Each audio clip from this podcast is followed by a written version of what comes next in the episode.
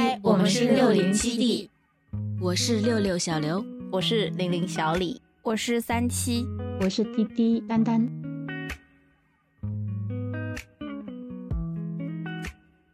大家好，欢迎来到六零七 D 的一周年日更企划，这里是三七。首先要恭喜我们的播客在磕磕绊绊下走过了一年，感谢坚持下来的我们，也谢谢一直喜欢和支持我们的大家。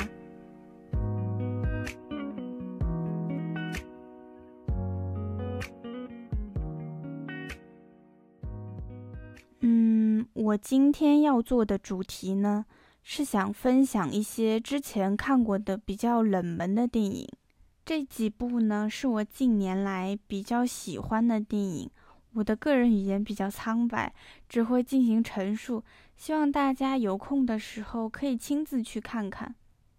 推荐的第一部呢，是2007年的法国传记电影《玫瑰人生》。讲述的是法国女歌手伊蒂丝·皮亚夫的短暂的一生。可能大家对她的名字会感到有点陌生，但是我相信大家都听过这首《玫瑰人生》（Love in a Horse） 是他的代表作。电影的名字也是出自于这首歌。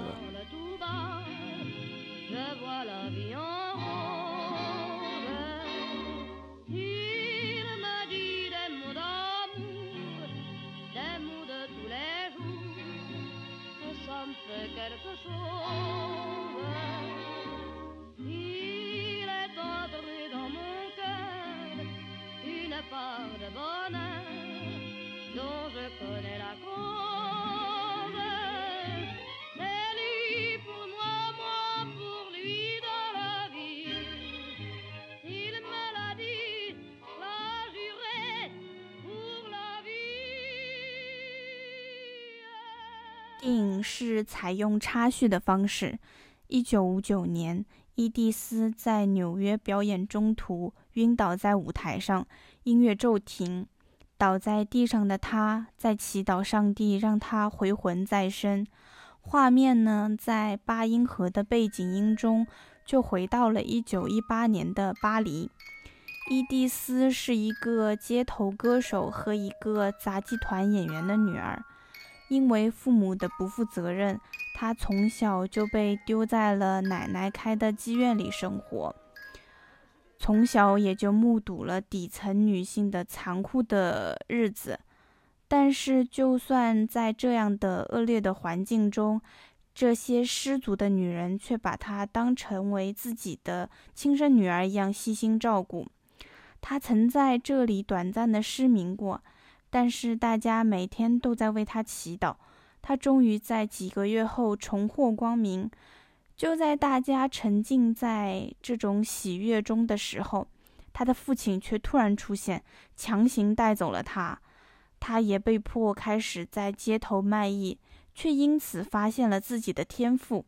接下来的几年，他就一直在街头卖唱。多年以后，他被夜总会的老板发掘。他的名字伊蒂丝·皮亚夫，其实皮亚夫并不是他的真名。皮亚夫在法语中是麻雀的意思，就是这个夜总会的老板给他取的艺名。他的身高也只有一米五不到，就像一只小云雀一样。他在夜总会呢，也算是度过了一段比较平静的日子。但其实这里被隐藏了一段故事线，在结尾的时候才被提出来。他在夜总会的这段日子结婚并且离婚，还有过一个女儿。但是他和他的前夫就像是当年他的父母一样，对女儿不闻不问。嗯，他的女儿就得了脑膜炎，早早的夭折了。没过多久，他的老板突然被枪杀。他的最好的朋友也被迫离开了他，命运总是在他猝不及防的时候将他拉入谷底。孤身一人的他去求助了当时的一名演奏家，演奏家呢严厉地调整了他唱歌的发音、咬字，还有舞台表现力。就这样，伊迪丝重新返回了舞台，并且名声鹊起。这个阶段呢，他遇到了他生命中最重要的爱人，一个拳击手，也是一个有妇之夫。无论走到哪里，伊蒂丝都会在舞台上为他演唱一首歌。但是他不久后却在一场飞机事故中身亡了。这也成为伊蒂丝后期吗啡成瘾和沉迷酒精的原因之一。这部电影总是在叙事过程中穿插他中年疾病缠身的憔悴模样。那个时候的他虚弱且驼背，和光鲜亮丽时期的他产生很大的反差。看的时候会觉得这种拍摄手法让人有点混乱，但是看完电影后觉得是合理的。因为他的人生好像一直都是喜剧和悲剧同时进行的，他得到的掌声和带给他的绝望，他的喜悦和心碎，一直都伴随着他的人生。电影的结尾，伊蒂丝躺在床上，嗯，他感到十分的害怕，他害怕死亡。一些脱节的记忆呢，就像走马灯一样，在他眼前闪过。他看到很小的时候，他的妈妈把他的眼睛称为“狂野的眼睛”。他在妓院里度过的那段日子，嗯，他以为的冷漠的父亲送给他一个他想要很久的洋娃娃，以及他夭折的女儿，但是，一切戛然而止。最后的最后，是他在奥林匹克表演的另一首代表作，法语太难念了，中文翻译呢是“不，我无怨无悔”。他的歌就像他的人生一样，充满着爱、悲伤和失去。伊蒂丝病逝于一九六三年的十月十一号，今天刚好是他逝世的六十周年。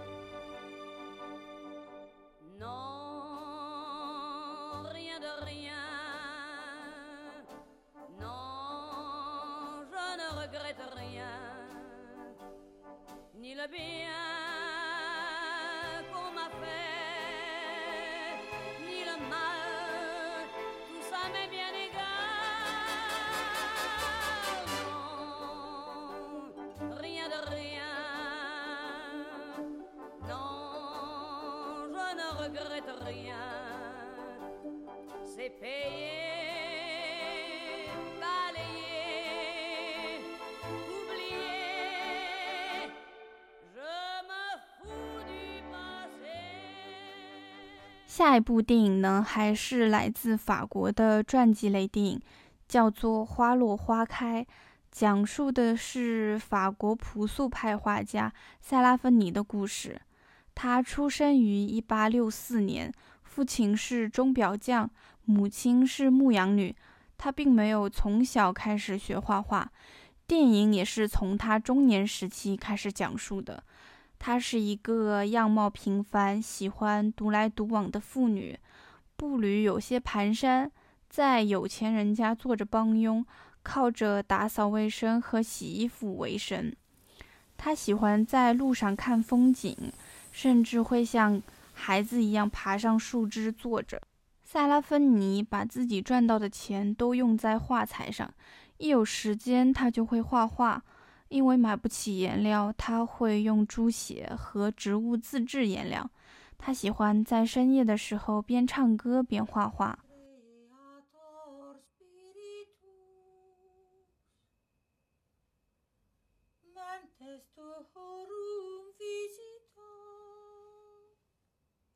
后来，他遇到了来自德国的一瓶收藏家威廉。威廉购买了塞拉芬尼所有的画作。并且要为他在巴黎办画展。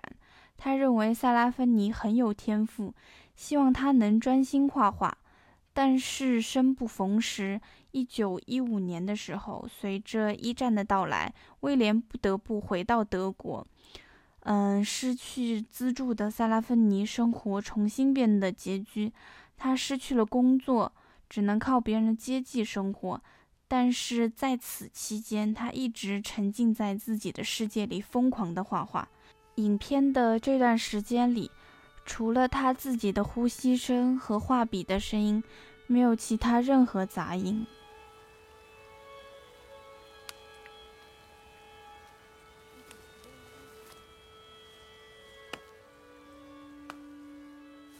直到一九二七年，威廉再次回到了法国。此时的塞拉芬妮因为长期沉迷于画画，废寝忘食，变得行动迟缓和神志不清。其实这个时期他就已经有一些呃情绪和精神上的问题了。威廉呢，在画廊里重新看到了塞拉芬妮的画。决定支持他成为真正的画家。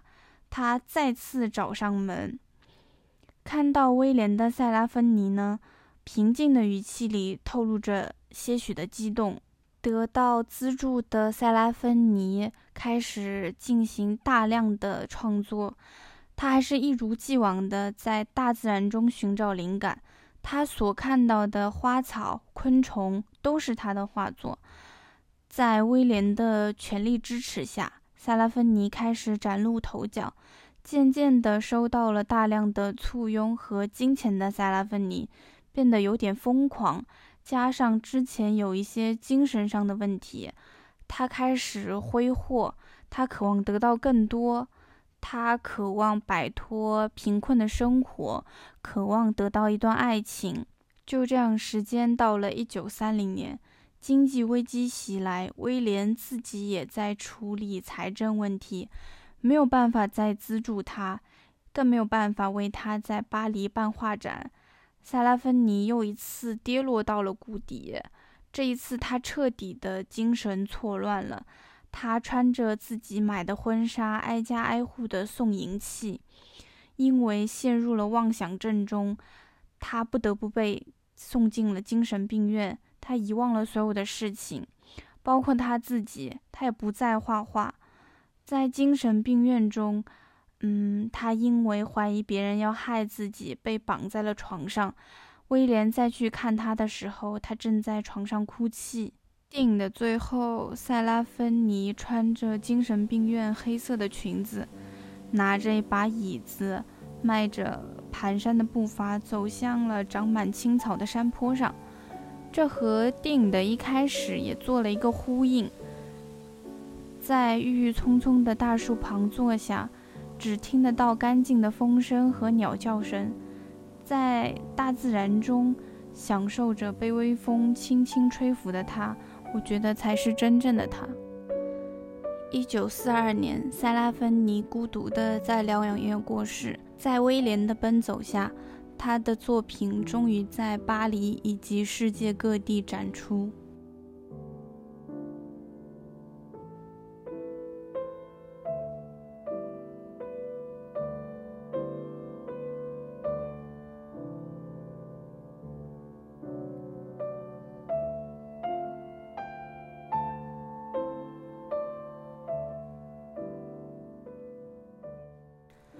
后一部电影呢是奇幻剧情片，叫《秘密花园》，它改编自弗朗西斯一九一一年所写的同名小说。这部电影在近几年被翻拍过几次。我要给大家推荐的是一九九三年的版本，我觉得这个版本的选角最贴合它原著。十岁的小女孩玛丽从小和她的父母生活在印度。但是他的父母眼里只有彼此，长期忽视玛丽的存在。他觉得他的父母自私和物质，在这样的环境中，玛丽也变得十分的淡漠和冷酷。后来的一次地震夺走了他父母的生命，变成了孤儿的玛丽就要被送回英国的姨父家。来火车站接他的是姨父家的管家太太。管家太太是由 Maggie Smith 扮演的，加上电影它是很典型的英国风格，所以看这段的时候，恍惚中以为自己在看《哈利波特》，直到这个管家在马车上啃起了鸡腿，吃起了鸡蛋，不知道这段是有意还是无意加上，为了做区分的。在马车上，管家告诉玛丽，玛丽的姨妈已经去世了。而他的姨父很忙，所以没有时间来看他。玛丽也不被允许在庄园里闲逛，虽然有了庇护所，但是玛丽还是孤独的。影片到这里的画风都是灰暗压抑的，整个庄园里的气氛也是死气沉沉。嗯，我们都知道，在电影里不让做的事情，主角必然会做。当玛丽在庄园里闲逛的时候，无意间走进了姨妈的旧房间，并且发现了一把钥匙，她就记住了这把钥匙。同时，她还听到了一阵隐隐的哭声，她就想顺着哭声找过去，但是却发现了管家。但是管家一直在掩盖哭声，并且把玛丽关回了他的房间里。这个时期的玛丽还是很易怒、很冷漠。不知道如何与人交流。他在印度的时候，照顾他的都是奴隶，所以他一直都在发号施令，不懂得尊重人。这个时候，他遇到了庄园里一个活泼善良的小女仆。小女仆幽默阳光，还教他跳绳，渐渐地改变了玛丽。有一天，玛丽独自在外面闲逛的时候，发现了一座被杂草围绕的花园。这是他姨妈生前的花园。自从姨妈十年前在花园的秋千上摔倒去世后，这座花园就一直被锁上，谁也不允许进入。他突然发现姨妈房间里的钥匙可以打开花园的门。他还在花园外遇到了小女仆的弟弟 Deacon，一个擅长和动植物打交道的小男孩。他和他的姐姐一样单纯活泼，他们一起清理复活这座秘密花园。玛丽和花园一起都渐渐的有了生机。回到庄园里，一阵一阵的哭声还在不停传来，大家好像都习以为常，并且闭口不谈。夜里，玛丽悄悄地顺着哭声找了过去，发现那是她姨妈的儿子，她的表弟 Colin。他们第一次知道对方的存在。Colin 是被当成一个瓷娃娃在养着，他几乎没有下过床，不会走路，也没有出过房间。但他并不是残疾，却要一直坐着轮椅。因为 Colin 长得很像去世的姨妈，所以姨父也很少去看他，害怕哪天 Colin 也会离开自己，所以将他过度保护着。甚至仆人进他房间的时候需要全副武装，害怕将外面的细菌带给他。由于长期不出门，Colin 的皮肤十分的惨白，毫无血色。看电影的时候会觉得他像一片薄薄的玻璃一样脆弱。我觉得这个选角也十分的成功，因为这个电影里的小男孩真的看上去就是病怏怏的。不久呢，姨父也短暂的回到了庄园，玛丽也终于见到了她的姨父。她的姨父看上去就是那种阴郁悲伤，但是是善良的。他满足了玛丽提出的要求。不知道大家有没有看过《英兰高校男公关部》？这个姨父就很像黑魔法部部长猫泽梅人，这是一模一样，一样的聚光，聚春天。只在黑暗里行动，特别是他姨父偷偷提着灯去看 Colin 的时候，就很像躲在角落里偷偷看他妹妹的猫泽梅人。回到正题，玛丽和 Deacon，也就是小女仆的弟弟，一起带 Colin 去了他们的秘密花园。由于他们的精心打理呢，花园里开满了鲜花，生机勃勃。电影的画面到这个时候才开始明亮起来。Colin 甚至在他们俩的帮助下学会了走路，但是他们对所有的大人都隐瞒了这件事情，因为他们希望姨父是第一个看到他走路的人。此时的姨父因为在逃避着一切，所以并不在庄园里。他做梦梦到了遗孤的妻子，对着他喊：“在花园里。”他醒来后就不顾一切地回到了庄园。然后在秘密花园里，他第一次看到了会走路的口令也是第一次在阳光下与他相见。他的心结也就此解开了，然后秘密花园也一直开放了。这部电影的最后呢，是一句话如果通过正确的方式看的话，你会发现整个世界就是一座花园。